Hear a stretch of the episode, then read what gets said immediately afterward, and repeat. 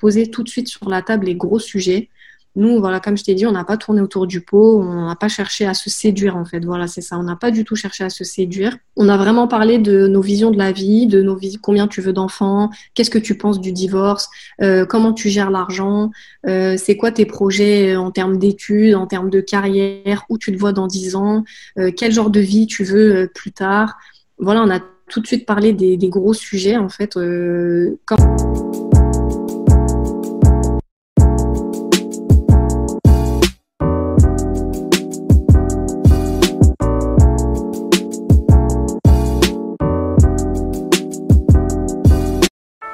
Salut ma bienvenue sur ce nouveau podcast. Aujourd'hui, on va parler d'un sujet très intéressant, le mariage en étant jeune et étudiante. J'ai donc invité Sabrina qui va nous raconter sa rencontre, son histoire d'amour et les difficultés qui gravitent autour d'un tel mariage. Elle nous dresse un portrait assez réaliste de ce qu'est le mariage jeune en pleine étude, sans nous vendre du rêve. Vois ce podcast comme étant une discussion entre copines à laquelle tu es conviée. Je t'invite donc à te prendre une tasse de thé et rejoindre notre conversation. Avant de commencer, je t'invite à liker et partager le podcast à une femme de ton entourage qui en a besoin, n'oublie pas de t'abonner et activer la cloche pour ne rien rater. Il s'agit d'une manière gratuite pour valoriser mon contenu. Aujourd'hui, je reçois donc Sabrina, une jeune femme inspirante aux multiples casquettes. Vous pouvez la suivre sur Instagram sous le pseudonyme Sab La RH. Elle est spécialisée en ressources humaines et entrepreneur et détient une chaîne YouTube dans laquelle elle prodigue de nombreux conseils intéressants. Je vous mettrai tous ses réseaux sociaux en barre d'infos. Donc salam alaikum Sabrina, j'espère que tu vas bien. Je pense que tu vas beaucoup nous apporter, nous inspirer, nous éclairer. Franchement, je suis hyper contente de faire ce podcast avec toi. En plus, on a eu l'occasion de discuter de nombreuses fois sur Instagram et ça me fait trop trop plaisir de t'avoir ici. Euh, en plus, aujourd'hui, on va parler d'un sujet que beaucoup de personnes réclament et aiment, à savoir l'amour, euh, le mariage. Après, j'ai envie de dire, euh, c'est légitime parce que l'amour, c'est beau, surtout quand il est vrai. Du coup, je comprends euh, toute cette, tout, tout, cet engouement autour de, de, ce sujet. Donc, bah, justement, aujourd'hui, on va parler de mariage, mais pas n'importe lequel. Le mariage en étant jeune et étudiant. En plus, étudiant tous les deux. Euh, on va aborder les difficultés et succès d'un tel engagement. Mais avant tout, euh, Sabrina, j'aimerais bien que tu nous parles de ton activité sur les réseaux sociaux et de ton histoire. Donc oui, donc moi je m'appelle Sabrina, puis je me suis récemment lancée sur euh, l'aventure YouTube pour partager un petit peu bah, mes connaissances en matière de recrutement, puisque moi donc je suis recruteur de formation et puis j'ai ouvert en fait une agence de recrutement ici à Montréal, puisque je suis aussi expatriée à Montréal. Euh, et puis sur les réseaux, je me suis également lancée en parallèle sur Instagram pour pouvoir justement ben, mieux suivre mes abonnés YouTube pour donner un peu plus euh, de mise à jour sur les vidéos et surtout faire participer les gens sur les vidéos YouTube. Ok, super. Et euh, du coup, concernant ton, ta, ta love story, est-ce que tu peux nous en dire un peu plus Est-ce que tu peux nous raconter un peu comment ça s'est passé? Alors, ma love story, en fait, elle a démarré en 2013, donc en septembre 2013 exactement. Donc, en fait, moi, j'avais un petit boulot étudiante. En fait, j'étais étudiante en première année de DUT. Euh, en deuxième année, pardon, deuxième année de DUT en septembre 2013 et je travaillais à temps partiel à Subway. Et euh, j'ai rencontré donc l'amour de ma vie à Subway en fait qui est venu euh, bah, qui est venu à Subway à la base. En plus l'histoire est marrante parce qu'à la base il est venu un petit peu euh, pour tenter sa chance avec une autre fille. Donc il est venu tenter sa chance avec une fille il a parlé avec elle à Subway et finalement il s'est rendu compte que c'était pas trop son truc. Donc il lui a demandé gentiment de, de prendre son chemin et puis il est resté à Subway parce qu'il a rencontré une amie à nous en commun.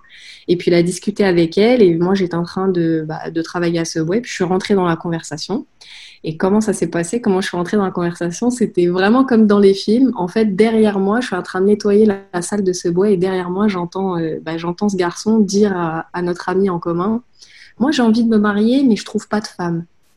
Et là, il y a eu un petit pop-up dans ma tête. Je me suis retournée et je me suis dit, non mais moi, je suis libre, moi, je suis disponible, moi, je me marie avec toi quand tu veux. Je me suis dit ça dans ma tête.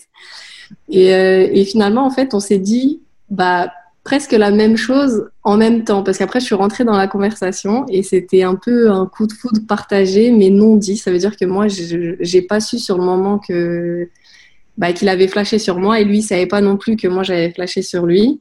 Donc euh, après, finalement, on a juste parlé rapidement dans le subway. Après, lui, il a dû rentrer. Mon ami est rentré. Puis après, moi, j'ai fermé le subway. Puis c'est en rentrant à la maison que mon ami m'appelle et me dit... Euh, oui, bah tu sais, le garçon à qui on a parlé à ce bouet, bah il est intéressé. Et au début, moi, je me suis dit, non, mais c'est pas possible qu'il soit intéressé. Donc, moi, je l'ai pas du tout compris comme ça, parce que pour moi, tu sais, il était beau, il était grand, et en plus, il était plus âgé que moi, tu vois, parce qu'on a trois, on a trois ans d'écart. Et à l'époque, j'avais 19 ans, donc je me suis dit, bon, euh, un homme de 22, 23 ans, euh, il va pas, il va pas s'intéresser à moi. Donc, au début, moi, j'ai pas compris ça comme ça. Je me suis dit, non, mais il est intéressé, pourquoi Pour travailler à ce bois Et elle me dit, non, non, il est intéressé, euh, intéressé, veut ton numéro de téléphone. Et moi, là, dans ma tête, toute contente, l'explosion de joie, je me suis dit, non, mais c'est pas possible. Un garçon aussi beau comme ça. En plus, on, je sais on avait bien discuté, on avait tout de suite parlé de religion et tout. Je me suis dit, un garçon beau qui parle de religion et qui veut se marier, c'est pas possible. Ça n'existe pas.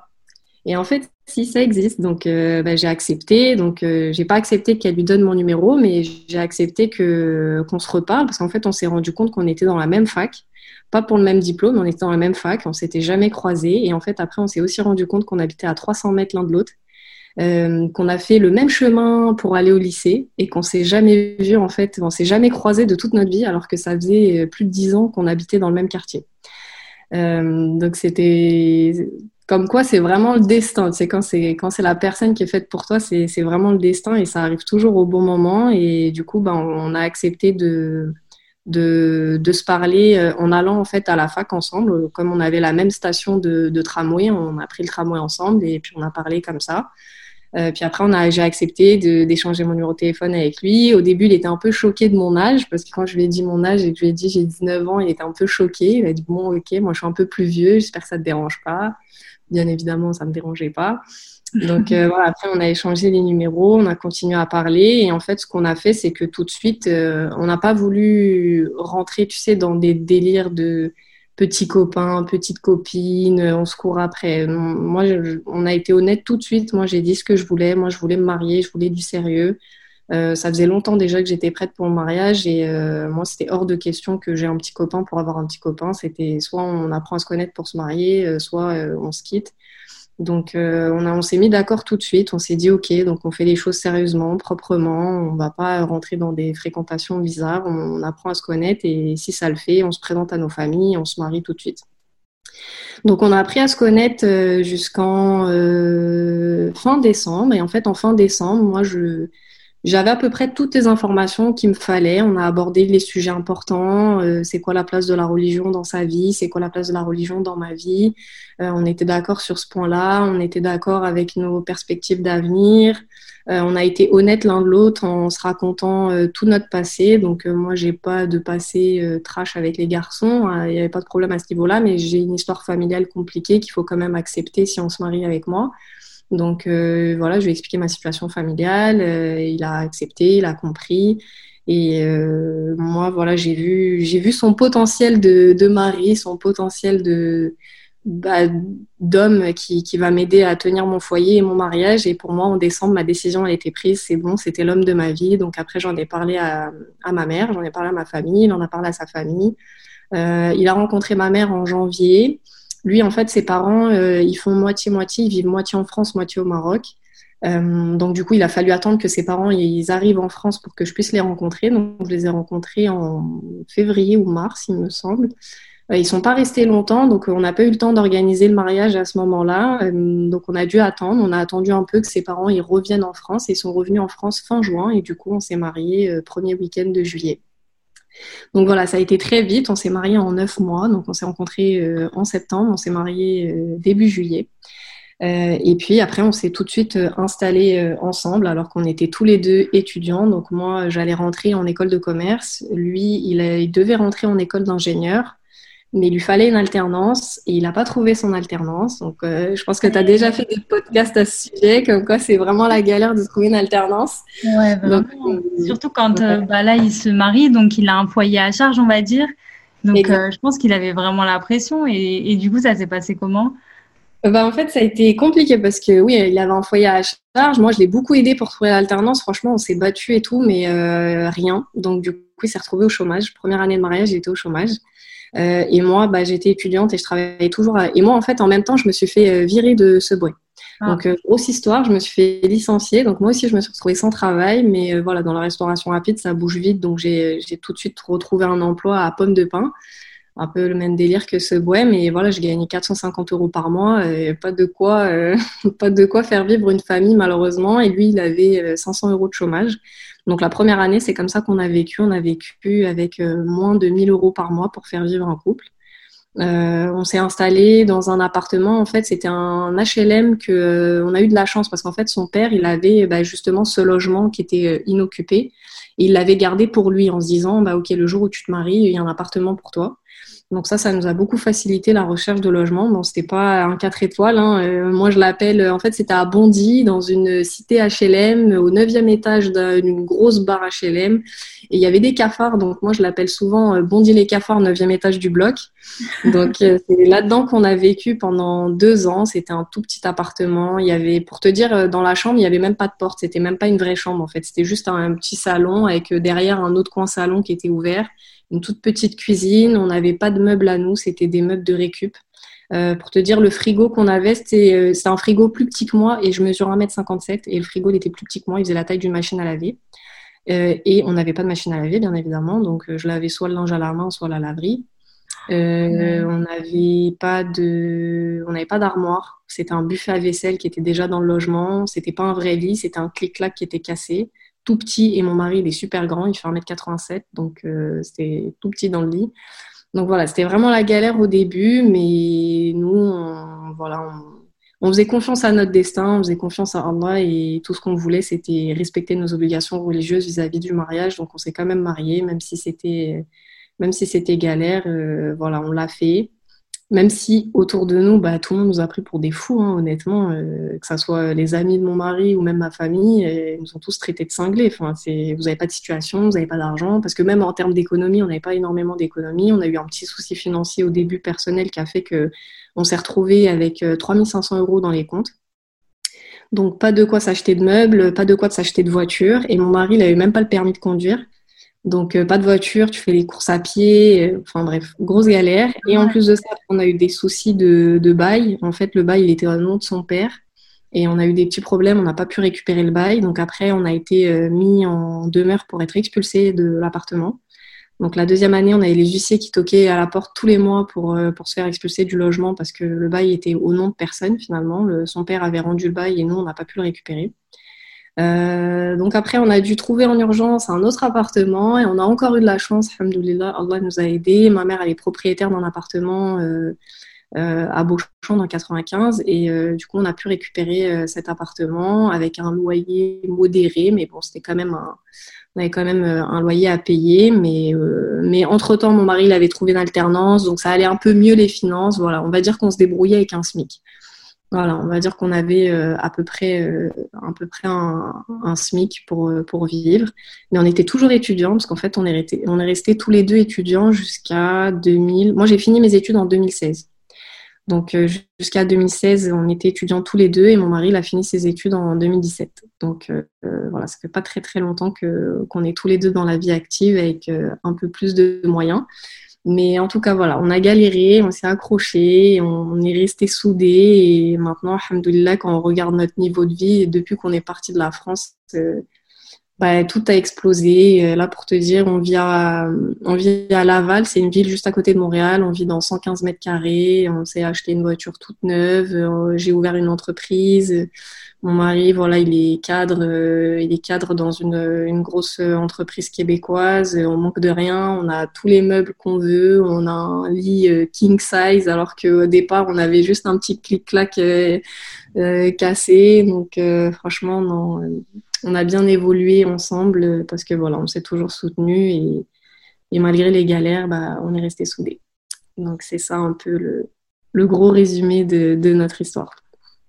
Franchement, je trouve ça hyper beau que vous ayez pris de, tels risques parce que euh, je pense que vous le saviez avant, avant de vous marier que vous allez être confronté à, d'autant de difficultés et ça vous a pas empêché de, vous marier et, euh, et de rester déterminé dans ce mariage, sachant que ça aurait pu porter préjudice parce que c'est quand même des grosses difficultés et quelquefois il y a beaucoup de couples qui se marient jeunes et qui à cause bah, des finances, des difficultés financières, etc., bah, se retrouvent euh, séparés.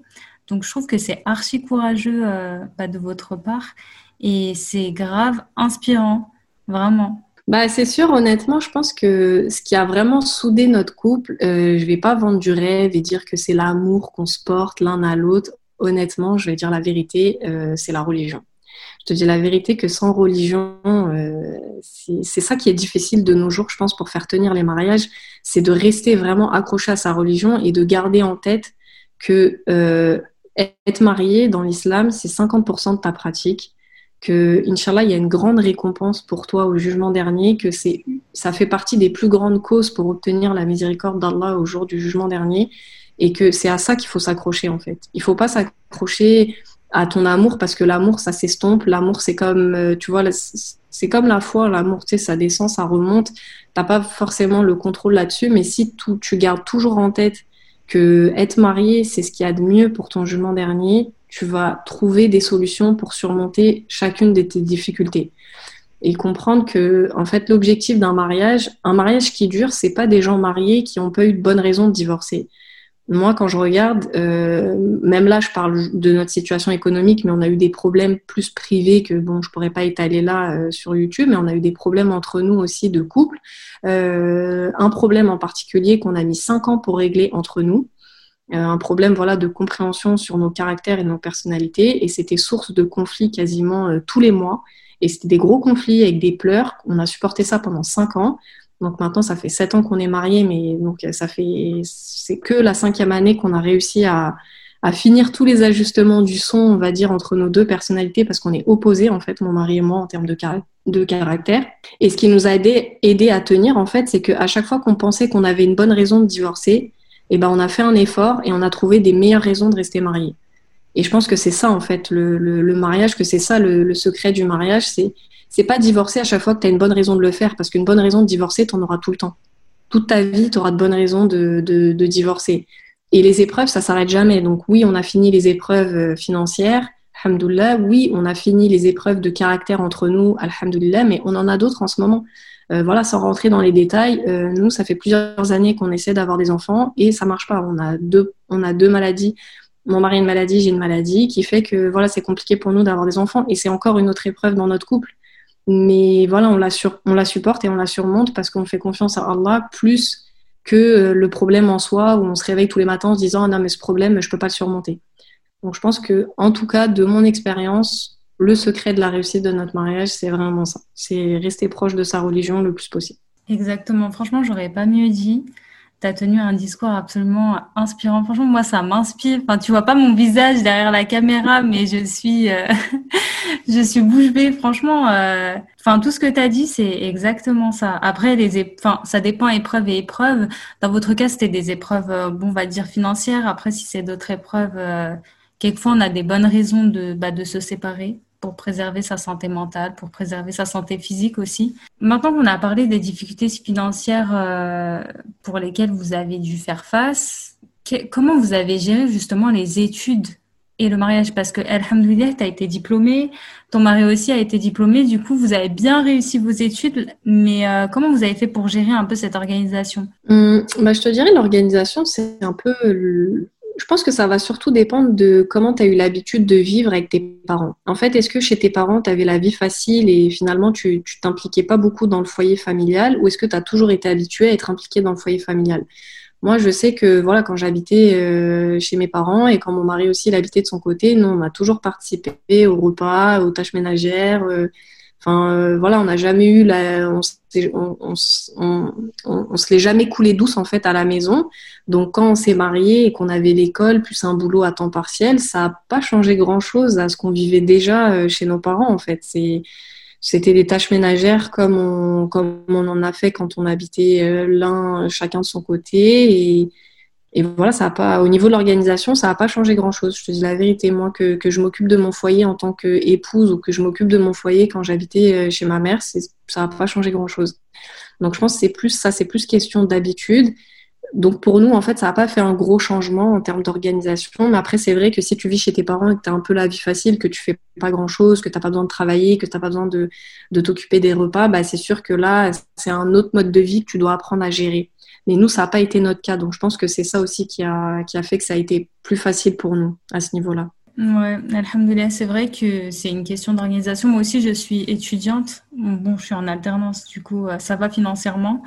Mais c'est vrai que c'est une question d'organisation et de, de priorité aussi. Quelquefois, il faut savoir prioriser, bah, soit ses cours, euh, soit son ménage, ou soit euh, ou, sa vie de, de famille. Donc, euh, ouais, c'est vraiment une question d'organisation. Du coup, si, euh, si vous êtes dans cette situation, je parle à, la communauté qui nous écoute, si vous êtes dans cette situation, que vous allez dans cette situation, et bah, il faut vraiment prendre le temps de, bah, de s'organiser, de euh, partager les tâches avec son conjoint, de se mettre d'accord sur ça pour vraiment vous consacrer et à vos études, et à votre foyer, et à votre vie de famille. C'est ça. Et puis, les, journées sont longues quand tu les organises bien. Et quand tu te lèves euh, pas trop tard le matin, tu te rends compte que tu as quand même beaucoup de temps. C'est vrai. Mm. Euh, honnêtement, si tu si si tu t'organises bien, tu as quand même largement le temps. Surtout que quand tu es jeune marié, tu pas un foyer de 100 mètres carrés à nettoyer. Hein. En général, tu t'installes dans un petit appartement. Donc, c'est pas énorme, énorme la quantité de ménage. Euh, après, je parle pas pour les couples qui ont des enfants. Nous, on n'a pas eu d'enfants. Euh, je pense que quand tu as des enfants, c'est encore un autre délire, mais quand tu pas d'enfants, euh, franchement, faire à manger pour un couple, c'est pas très compliqué.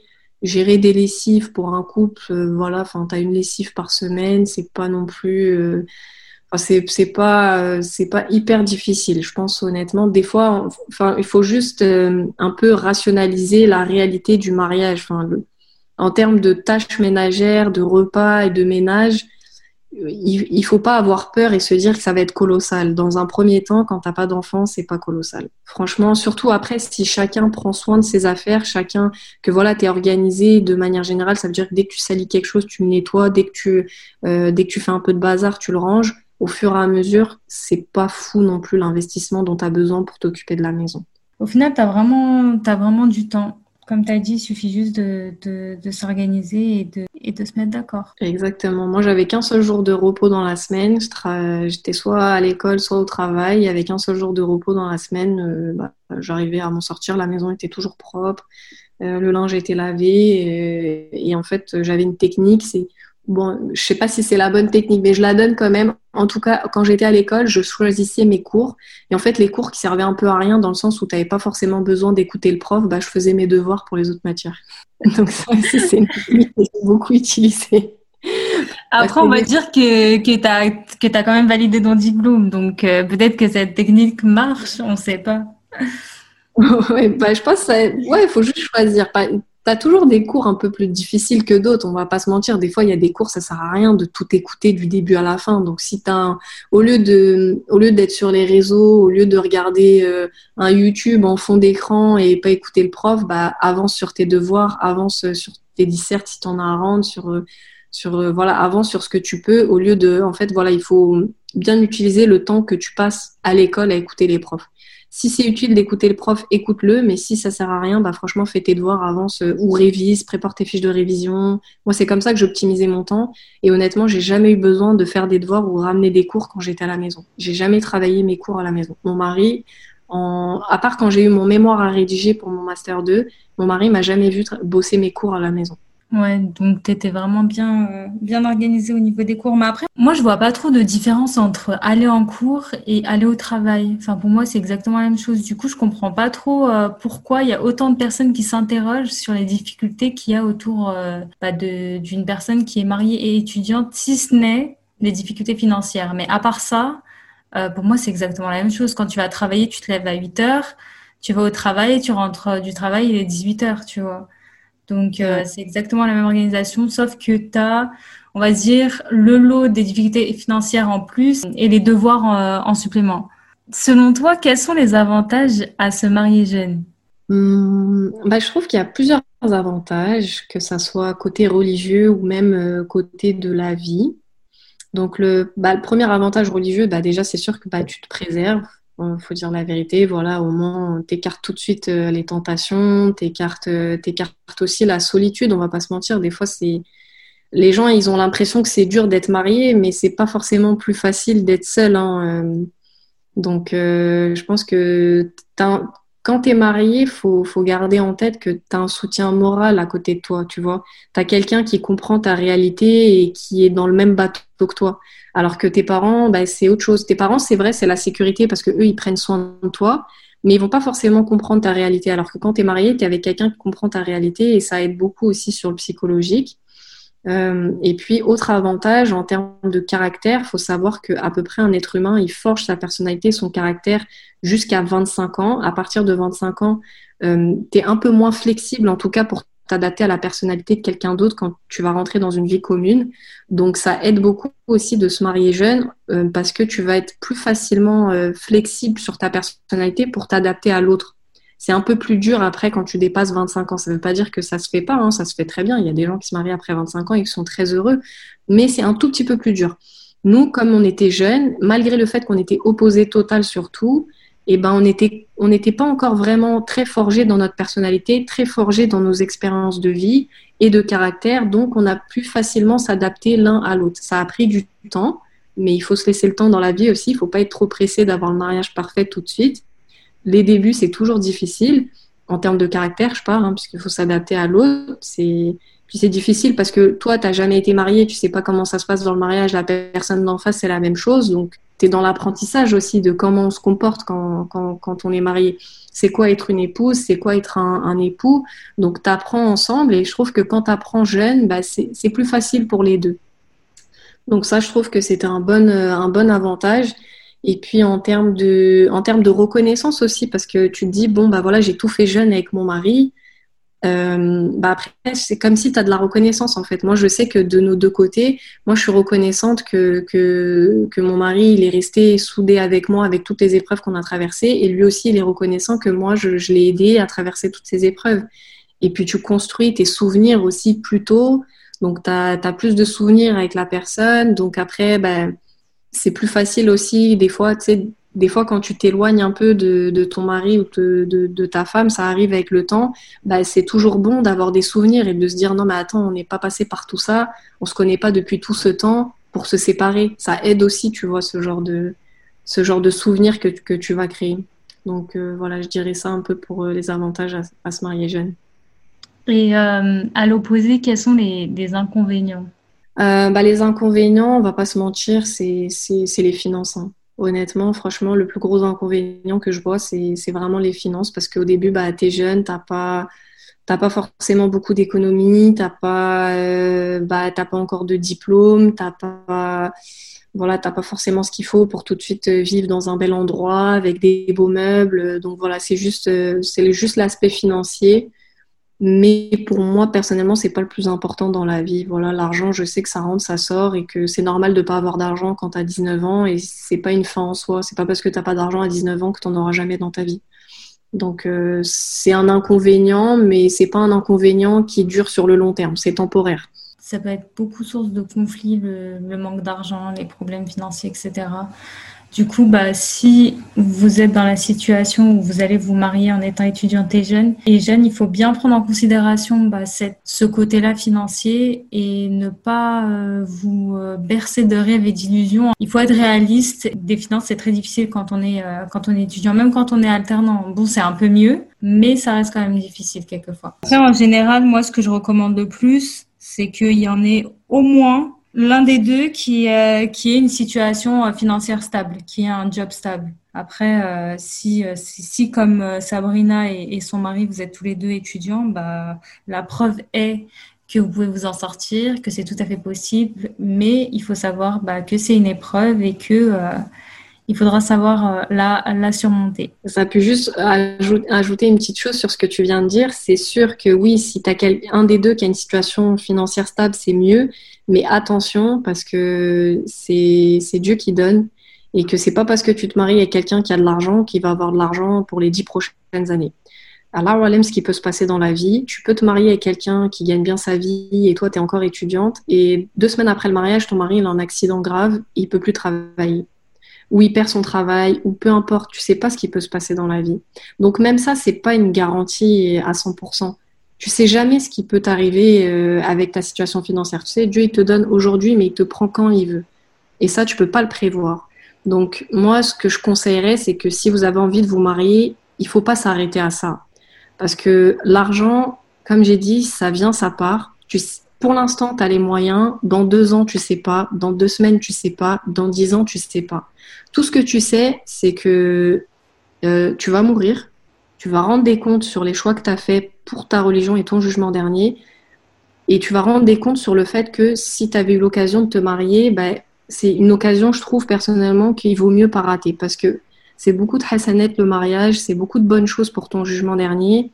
Donc des fois, il faut peut-être euh, comme on dit, tu fais un pas vers Allah, Allah il en fait dix vers toi. Et c'est ça qui s'est passé avec notre expérience, c'est que nous, on s'est pas arrêté à l'argent, on s'est pas arrêté en fait au, aux côtés de, de, cette vie qui est éphémère et surtout incertaine. Parce que, comme j'ai dit, l'argent, ça vient, ça part. Tu n'as pas de garantie sur l'argent que tu as euh, dans les mains.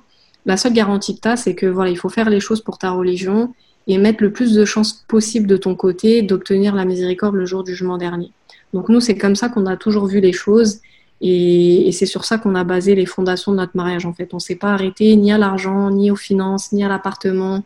Voilà, le matériel, c'est du matériel. Et la preuve est que, voilà, il y a sept ans en arrière, on n'avait rien, et sept ans plus tard, on a plus que les gens aujourd'hui qui ont attendu d'avoir une situation pour se marier. Tous les gens autour de nous qui ont attendu d'avoir une situation pour se marier, ils ont même, ils ont à peine la moitié de ce que nous on a aujourd'hui sept ans plus tard, alors qu'on est parti de zéro. Donc c'est ce que j'ai dit, fais un pas vers Dieu et Dieu il en fait dix vers toi. Donc franchement, il faut faire confiance à son destin, faut faire confiance à son risque. Et le plus important, euh, c'est pas l'argent. Le plus important, c'est ce que tu vas faire pour ton jugement dernier.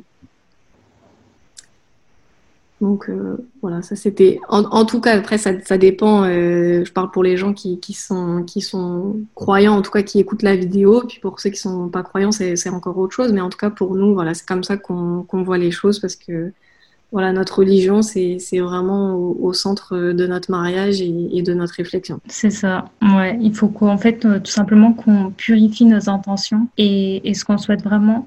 Mais après, à 19 ans, comment tu as su déjà que tu étais prête et que c'était la bonne personne pour que tu puisses te lancer?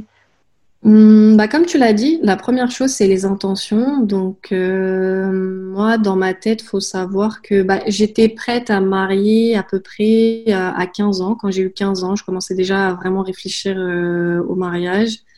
Euh, mais après ça, c'était une réflexion. Bah, c'était une réflexion religieuse parce que voilà, je, progressais dans mon apprentissage religieux qui me disait que bah, le mariage, c'est une partie importante de la religion.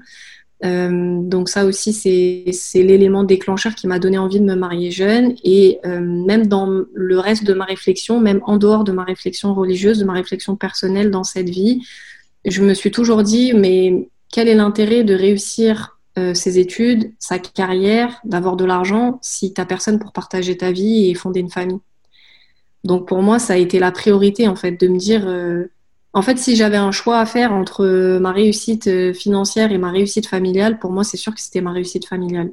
Pour moi, c'était le plus important, en fait. C'est me lever tous les matins euh, avec un homme qui va prendre soin de moi et moi qui vais prendre soin d'un mari et que, voilà, Inch'Allah, on va fonder une famille ensemble.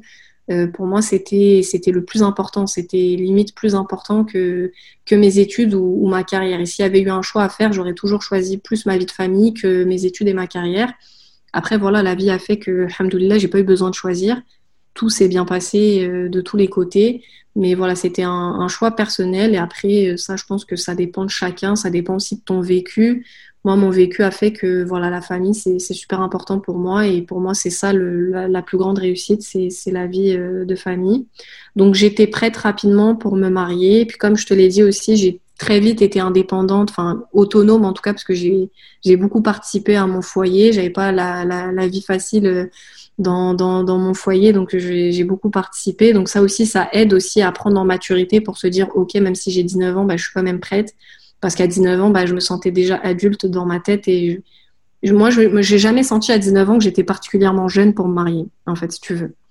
Donc euh, pour moi, il n'y a pas eu de souci à, ce niveau-là. Puis après, donc euh, je pense que ta deuxième question, c'était comment j'ai su que c'était le bon? J'ai su que c'était le bon? Bah honnêtement, je c'est difficile à expliquer parce que je pense que vraiment, ça c'est vraiment une question de quand tu purifies tes intentions. Parce que regarde, j'ai purifié mes intentions depuis mes 15 ans en me disant, ok, pour moi le mariage c'est important. Euh, je veux vraiment réussir ma vie de famille et je veux le faire surtout pour ma religion. Et il s'est passé un truc dans mon cœur, en fait, parce que mon mari, c'est pas le premier garçon qui s'intéresse à moi. Mais tous les autres garçons qui se sont intéressés à moi, il y a toujours un truc dans mon cœur qui m'a bloqué, qui m'a dit non, c'est pas lui. Et j'ai même pas eu besoin d'aller plus loin pour, euh, je sais pas, il y avait un truc. Alors que mon mari, quand je l'ai rencontré, subhanallah, il y avait quelque chose qui m'a dit, non, mais c'est lui en fait. Tu, tu, peux lui faire confiance, tu peux lui donner ton numéro de téléphone, même si pourtant sur le papier, sur le papier, c'était tout ce qu'il fallait pas, limite. Tu vois ce que je veux dire? Parce que, bah parce que lui aussi, il était jeune, parce qu'il était étudiant, parce qu'il n'avait pas de situation, parce que, enfin, tu vois, tous les critères qu'on peut entendre à l'heure actuelle, ouais, mais c'est risqué de se marier avec un homme qui n'a pas de situation. Euh, moi, sur le papier, enfin, c'était c'était pas du tout rassurant, on va dire. Le, profil, le CV, on va dire, de mon mari sur le papier, il n'était pas rassurant dans, dans, les débuts. Mais il y a eu un truc dans mon cœur qui m'a dit euh, non, vas-y. Et je peux pas expliquer en fait. Honnêtement, comment j'ai fait pour savoir si c'était le bon, c'est compliqué. Ouais, je sais pas. J'ai fait beaucoup de prières de consultation. Euh, et à ce moment-là, en fait, le moment où j'ai rencontré mon mari, c'était une période de ma vie où je pense que j'étais dans une, de, une période de ma vie où j'étais dans, dans, mon meilleur niveau de foi. Je pense que j'étais dans, dans, mes meilleures pratiques. Je faisais beaucoup de prières en plus, beaucoup de jeûnes en plus. Enfin, j'avais vraiment confiance en, j'avais une grande foi en fait à ce moment-là, et je pense que c'est ça aussi qui m'a aidé à me dire que bah, c'est le bon. Et après, dans la technique, bah, on a quand même appris à se connaître et on a posé tout de suite sur la table les gros sujets. Nous, voilà, comme je t'ai dit, on n'a pas tourné autour du pot, on n'a pas cherché à se séduire en fait. Voilà, c'est ça. On n'a pas du tout cherché à se séduire. On a vraiment parlé de nos visions de la vie, de nos vies, combien tu veux d'enfants, qu'est-ce que tu penses du divorce, euh, comment tu gères l'argent, euh, c'est quoi tes projets en termes d'études, en termes de carrière, où tu te vois dans dix ans, euh, quel genre de vie tu veux plus tard. Voilà, on a tout de suite parler des, gros sujets, en fait. Euh, comment est ta famille, comment moi est ma famille. Euh, voilà, donc c'est quoi ton passé? Nous, on s'est rien caché, en fait, de nos vies. On a vraiment joué la carte de la transparence. Lui, il m'a raconté tout son passé. Moi, j'ai raconté toute ma vie aussi, tu vois. Pour que... Parce qu'en fait, tout ce que tu as vécu dans ta vie, tu as des bagages émotionnels après. Et la personne d'en face, quand elle décide de se marier avec toi, il faut qu'elle soit au courant de ce type de bagages pour qu'elle puisse comprendre ton caractère, pour qu'elle puisse comprendre tes réactions, qu'elle puisse comprendre euh, ta personnalité et pourquoi tu vis comme ça, pourquoi tu fonctionnes comme ça. Ça aussi, ça aide beaucoup après à tolérer en fait les défauts de l'autre. Parce que oui, c'est une belle histoire qu'on raconte comme ça, mais comme je t'ai dit, c'est pas au quotidien, c'est pas tout beau, tout rose. C'est quand même, il y a eu des clashs, il y a eu des disputes, il y a eu des pleurs, il y a eu des cris, il y a eu de l'énervement, euh, il y a eu des claquages de portes, euh, voilà, comme dans n'importe quel couple. Mais le fait qu'on a été transparent aussi avec nos caractères et nos bagages émotionnels, ça aide à la compréhension de l'autre et du coup à l'acceptation de, ok, bah mon mari me fait une crise pour ça, mais je sais d'où ça vient. Donc je comprends et je peux tolérer et je peux patienter. Donc je pense que ça aussi, ça nous a beaucoup aidé et, et le fait de parler des vrais sujets tout de suite, bah, tu sais tout de suite si, si tu es d'accord ou pas sur des, sur des thèmes importants comme l'argent. Tu vois, tu l'as dit, l'argent, c'est vrai que c'est un gros source, une grosse source de conflit, mais je pense mm. que si tu poses les cartes sur table dès le début, tu, sais où, où tu mets les pieds en fait. Voilà, faut savoir où tu mets les pieds avant de te marier. Donc euh, nous, on a parlé de ça avant de se marier et du coup, je pense qu'on avait le maximum d'informations pertinentes pour se dire oui, on prend la bonne décision tous les deux. Je trouve que cette approche, elle est hyper intéressante. C'est une approche qui doit être effectuée. Parce qu'en règle générale, quand on rencontre quelqu'un, on est vraiment dans la séduction et on se rencontre dans des cafés. Et voilà, les discussions, elles restent quand même assez stériles et en surface. On va pas en profondeur. On se retrouve avec des couples qui se marient, qui restent ensemble très très longtemps hein, avant de se marier, qui restent, on va dire, 4 ans, 5 ans ensemble. Et quand ils se marient, euh, ils se retrouvent absolument différents et ils comprennent pas que, euh, que en cinq ans ils aient pas vu euh, le caractère de l'autre et que euh, ils soient autant différents. Mais ça c'est parce que on prend plus le temps en fait de se poser des questions, de s'interroger, d'aller en profondeur, de creuser comme tu as dit, de voir quels sont nos bagages émotionnels, quel est notre passé aussi, si la personne va en parler pour comprendre, pour euh, appréhender la vie de la meilleure manière et voir si la personne colle à notre personnalité. Et c'est vrai que euh, c'est, on prend plus vraiment le temps de, poser ce genre de questions. Donc, ce que je vous encourage à faire, c'est pourquoi pas faire une liste de questions après, euh, avec les questions les plus importantes que vous souhaitez poser. Après, euh, n'allez pas, par exemple, euh, à votre rendez-vous avec votre question comme ça sur une euh, fiche de révision, mais au moins vous savez à peu près quelles sont les, les questions que vous souhaitez poser à votre futur partenaire, quels sont les principes que vous souhaitez voir, quelles sont les valeurs que vous souhaitez voir chez votre futur partenaire, comment vous appréhendez la vie, au niveau des finances, au niveau, au niveau de la vie de famille, des enfants, comme tu as dit plein de, plein de choses comme ça et noter les questions sur une feuille histoire de ne pas oublier euh, d'aborder ces, ces sujets-là parce que c'est vraiment important et ça vous évitera de nombreux conflits. Exact, c'est vrai.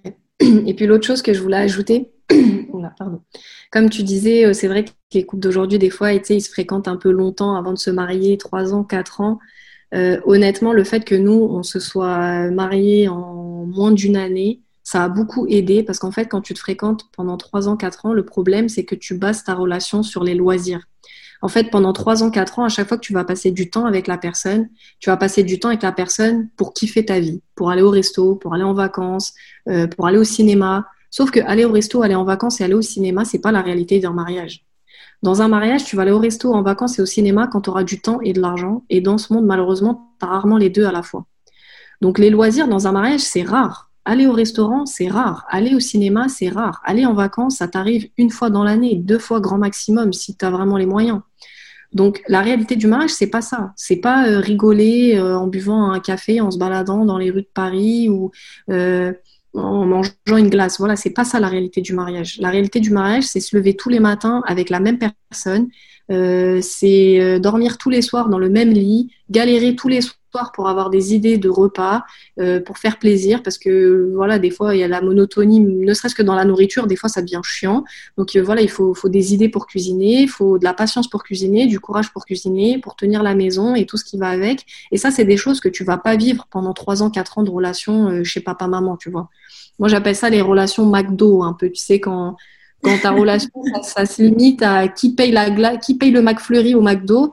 En fait, ça te donne pas une vraie idée de la réalité du mariage. Et c'est ça, en fait, aussi qui arrive beaucoup aux couples d'aujourd'hui. C'est que quand ils arrivent dans le mariage et qu'ils se rendent compte que, ah, ben, en fait, vivre avec quelqu'un, euh, euh, c'est crier après son mari pour qu'il mette son linge dans le, panier à linge sale, c'est crier après son mari euh, pour qu'il nous aide à faire la vaisselle, voilà, quand, on se rend compte de cette réalité-là, c'est ça qui choque aussi les gens et qui dit ah mais en fait non mais moi je savais pas, je pensais pas que tu étais comme ça, parce que les gens en fait ils, passent à côté de ça euh, pendant trop longtemps. Voilà, en fait s'habituer pendant 3 ans, 4 ans à une relation qui n'existera pas dans le mariage, c'est ça qui, qui, déçoit les gens une fois que tu es marié en fait. Donc ça c'est très dangereux je trouve comme comportement. Mais c'est exactement ça. C'est exactement ça. Quand tu dis une, relation qui n'existera pas pendant le mariage, mais j'aurais pas mieux dit parce que c'est tout à fait ça. Surtout quand vous, quand vous côtoyez pendant 3 ans, 5 ans, euh, bah, vous voyez toujours sous votre meilleur jour. Vous êtes toujours apprêté quand vous allez en date. Euh, en règle générale, vous êtes de bonne humeur. Euh, vous êtes en joie.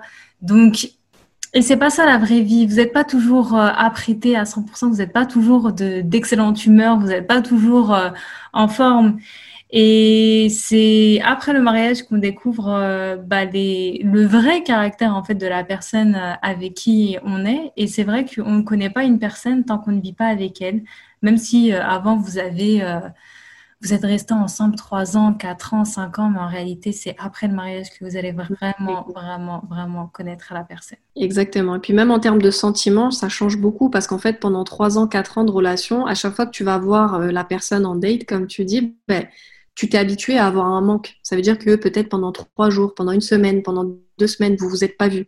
Donc à chaque fois que vous vous voyez, il y a eu un manque. Alors que quand tu es marié, il n'y a pas de manque en fait. C'est direct la routine. Parce que tous les matins, tu vas, dormir, tu vas te lever avec la même tête en face de toi. Tous les soirs, tu vas dormir avec la même tête en face de toi. Il n'y a pas de manque. Donc ça aussi, après, ça change euh, euh, l'excitation, on va dire, du temps que tu vas passer avec la personne. Parce que il y a beaucoup de couples aussi qui, on parle souvent, ouais, la routine. Ouais, la routine, ça tue les couples. Mais c'est vrai, et ça tue surtout les couples qui se sont trop habitués à ne pas avoir de routine, justement. Si pendant 3 ans, 4 ans, tu n'as pas eu de routine ou Enfin, t'as jamais eu de, la relation monotone que tu as dans le mariage parce qu'à chaque fois, bah, tu vas voir un nouveau film au cinéma, parce qu'à chaque fois, tu testes un nouveau resto, parce que tu t'essayes un nouveau pays en vacances, etc. Et bah, tu te rends pas compte en fait que le mariage, comme j'ai dit, c'est pas ça. C'est pas tester des nouveaux restos, c'est pas euh, tester un nouveau film au cinéma, non. C'est payer ses factures, aller faire ses courses, euh, euh, aller travailler, ranger la même maison, se brosser les dents dans la même salle de bain et en face de la même personne et comme tu l'as dit aussi, qui est pas qui est pas toujours apprêté, qui va avoir sa tête du matin, qui va avoir son haleine du matin, qui va être malade devant toi. Enfin, voilà, c'est tout ça. Donc même même le caractère de séduction, c'est autre chose. C'est plus difficile de séduire la personne avec qui tu es marié que de séduire la personne que tu vois qu'une fois par semaine. C'est ça. Donc vraiment, ce que je vous conseille, c'est de ne pas euh, vous enliser dans des relations qui durent des années et des années. Et vraiment, euh, si vous avez quelqu'un euh, avec qui vous avez une relation, bah, faites les choses, faites les causes pour essayer de vous marier rapidement mais ne vous laissez pas bercer par des illusions et des années, des années de relations pour voir si cette personne vous correspond vraiment. Parce que si elle ne vous correspond pas, ça se voit dès le début. Et si elle vous correspond, ça se voit aussi dès le début si vous savez poser les bonnes questions. Donc les relations qui durent des années et des années, c'est inutile, mais vraiment inutile. Donc euh, prenez le temps. Et si vous êtes célibataire, bah, prenez le temps de vous connaître vous-même, de savoir qui vous êtes, d'apprendre à vous connaître euh, de grandir pour ensuite euh, trouver euh, chaussure à votre pied. Exactement, et c'est important de se connaître soi-même parce que, comme je le disais, c'est ça qui va permettre que tu vas être capable d'expliquer à l'autre qui tu es et comment tu fonctionnes pour que lui, après, il, te comprenne et il t'accepte plus facilement. Donc, c'est super important de, de savoir, en fait, quand tu parles de toi, de savoir de quoi tu parles, tout simplement, pour pas vendre du rêve. Et, et, donner la réalité de ton caractère et de ta personnalité. C'est ça, vraiment la vie n'est pas Instagram. La vie, ce ne sont pas les photos euh, dans un café sur Instagram. Euh, détachez-vous de toutes ces images, de tous ces, de tous ces leurres, de toutes ces, ces fausses idées et euh, bah, allez discuter, discuter avec des femmes qui sont mariées. Si par exemple vous vous apprêtez à vous marier, discutez avec des femmes qui sont mariées, demandez-leur leur avis, euh, essayez de discuter histoire de recueillir de vrais témoignages et pas juste vous accrocher à des photos Instagram ou voilà, et pour pas que vous soyez déçus. Exact. Du coup, on arrive à la fin du podcast. Est-ce que tu as un dernier petit conseil, genre vraiment le conseil que tu donnerais à une jeune fille, par exemple, on va dire de 19 ans, euh, qui, euh, bah, qui a trouvé quelqu'un, mais qui a peur de se marier? Vraiment le conseil que tu aurais bien aimé qu'on te dise à toi à 19 ans. Honnêtement, je ne pourrais pas donner le conseil, mais deux plutôt deux. Je, donnerai deux conseils. Donc, un conseil qui va plus être axé sur la religion, parce que, comme j'ai dit, moi, c'est ce qui m'a beaucoup aidé euh, à faire ce choix-là. Donc, vraiment se rapprocher le plus possible euh, d'Allah si, si vous êtes euh, croyante. Ça, ça, aide beaucoup. Prière de consultation. Apprendre en fait de votre religion en termes de votre rôle d'époux et d'épouse et d'époux parce que vous aider à décider en fait si le, le, mari en face de vous il est prêt pour le mariage, c'est ça va aussi dépendre de votre connaissance de c'est quoi un mari dans l'islam. Qu'est-ce qu'on demande à un homme dans la religion pour bien se comporter avec sa femme? Donc allez vérifier ces informations auprès de l'homme qui est en face de vous. Est-ce que lui il connaît en fait sa religion en termes de ses futurs rôles d'époux envers vous?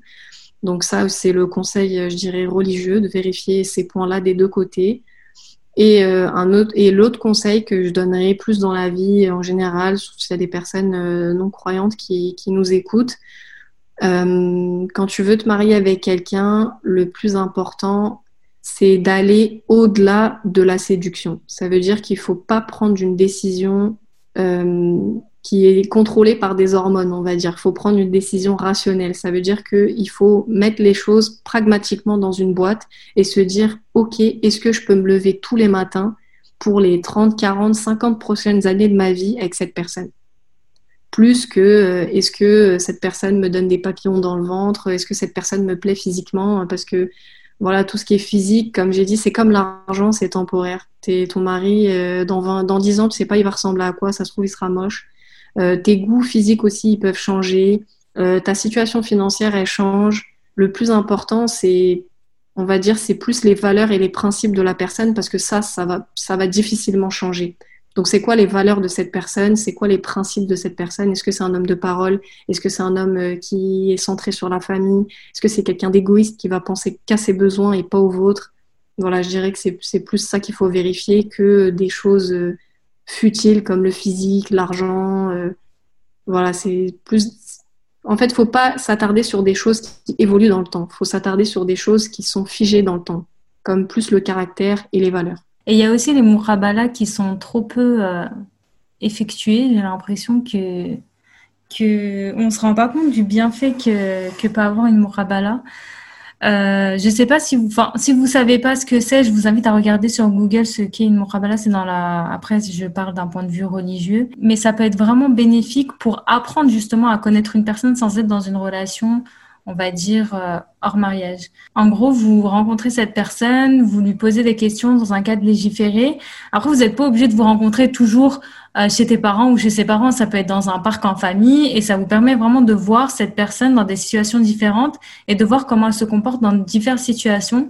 Et ça va vraiment vous permettre de bien euh, apprendre à connaître la personne si vous avez peur de, de vous marier trop vite et de pas de pas en savoir assez sur sur cette personne. N'hésitez pas à faire des, des En tout cas, je vous invite beaucoup euh, à reprendre cette pratique. Exactement, surtout la famille, c'est très important parce que quand tu te maries avec quelqu'un, tu te maries aussi avec sa famille et son environnement. Donc c'est super important de, de, prendre sa décision aussi en fonction de l'environnement familial et d'anticiper les éventuels conflits que tu pourras avoir avec ta belle famille ou que ta belle famille pourrait avoir avec ta famille. C'est super important parce que j'ai vu beaucoup de couples qui ont divorcé à cause de ça, parce qu'en fait, euh, c'est une fois qu'ils se sont mariés que les familles se sont rencontrées et se sont rendues compte qu'il y avait que des clashs. Et c'est dommage de se rendre compte que les familles s'entendent pas le jour du mariage. C'est quelque chose qui devrait être vérifié avant. C'est ça. Mm. Tout à fait, j'aurais pas mieux dit. en tout cas, merci beaucoup Sabrina pour euh, tous ces conseils. Franchement, j'ai beaucoup aimé euh, enregistrer ce podcast avec toi. Moi, j'ai appris plein de choses en tout cas. Ça m'a, ça m'a donné une vision euh, grave positive de l'amour. Et franchement, je te remercie pour euh, ton discours inspirant et pour euh, bah, la personne inspirante que tu es. Bah, merci à toi pour l'invitation, ça me fait plaisir. Puis bah, j'espère que ça sera utile, c'est, le but. Hein. En tout cas, j'aime beaucoup ta chaîne aussi parce que tu as une autre approche que, la mienne. Moi, c'est plus question travail, recrutement. Mais toi, je trouve que tu abordes vraiment des sujets voilà, de vie pratique. Euh, surtout pour des, pour des jeunes filles. Et je pense que c'est important d'aborder ces sujets euh, avec des personnes de la même génération. Donc euh, je trouve ça vraiment beau ce que tu fais. Parce que des fois, on va chercher des conseils, mais d'autres générations, c'est un autre contexte de vie. On n'a pas forcément la, la, réalité de ce qui se passe en ce moment au XXIe siècle. Donc je trouve ça vraiment bien ce que tu fais. Merci, ça me fait trop plaisir. C'est hyper gentil. Merci.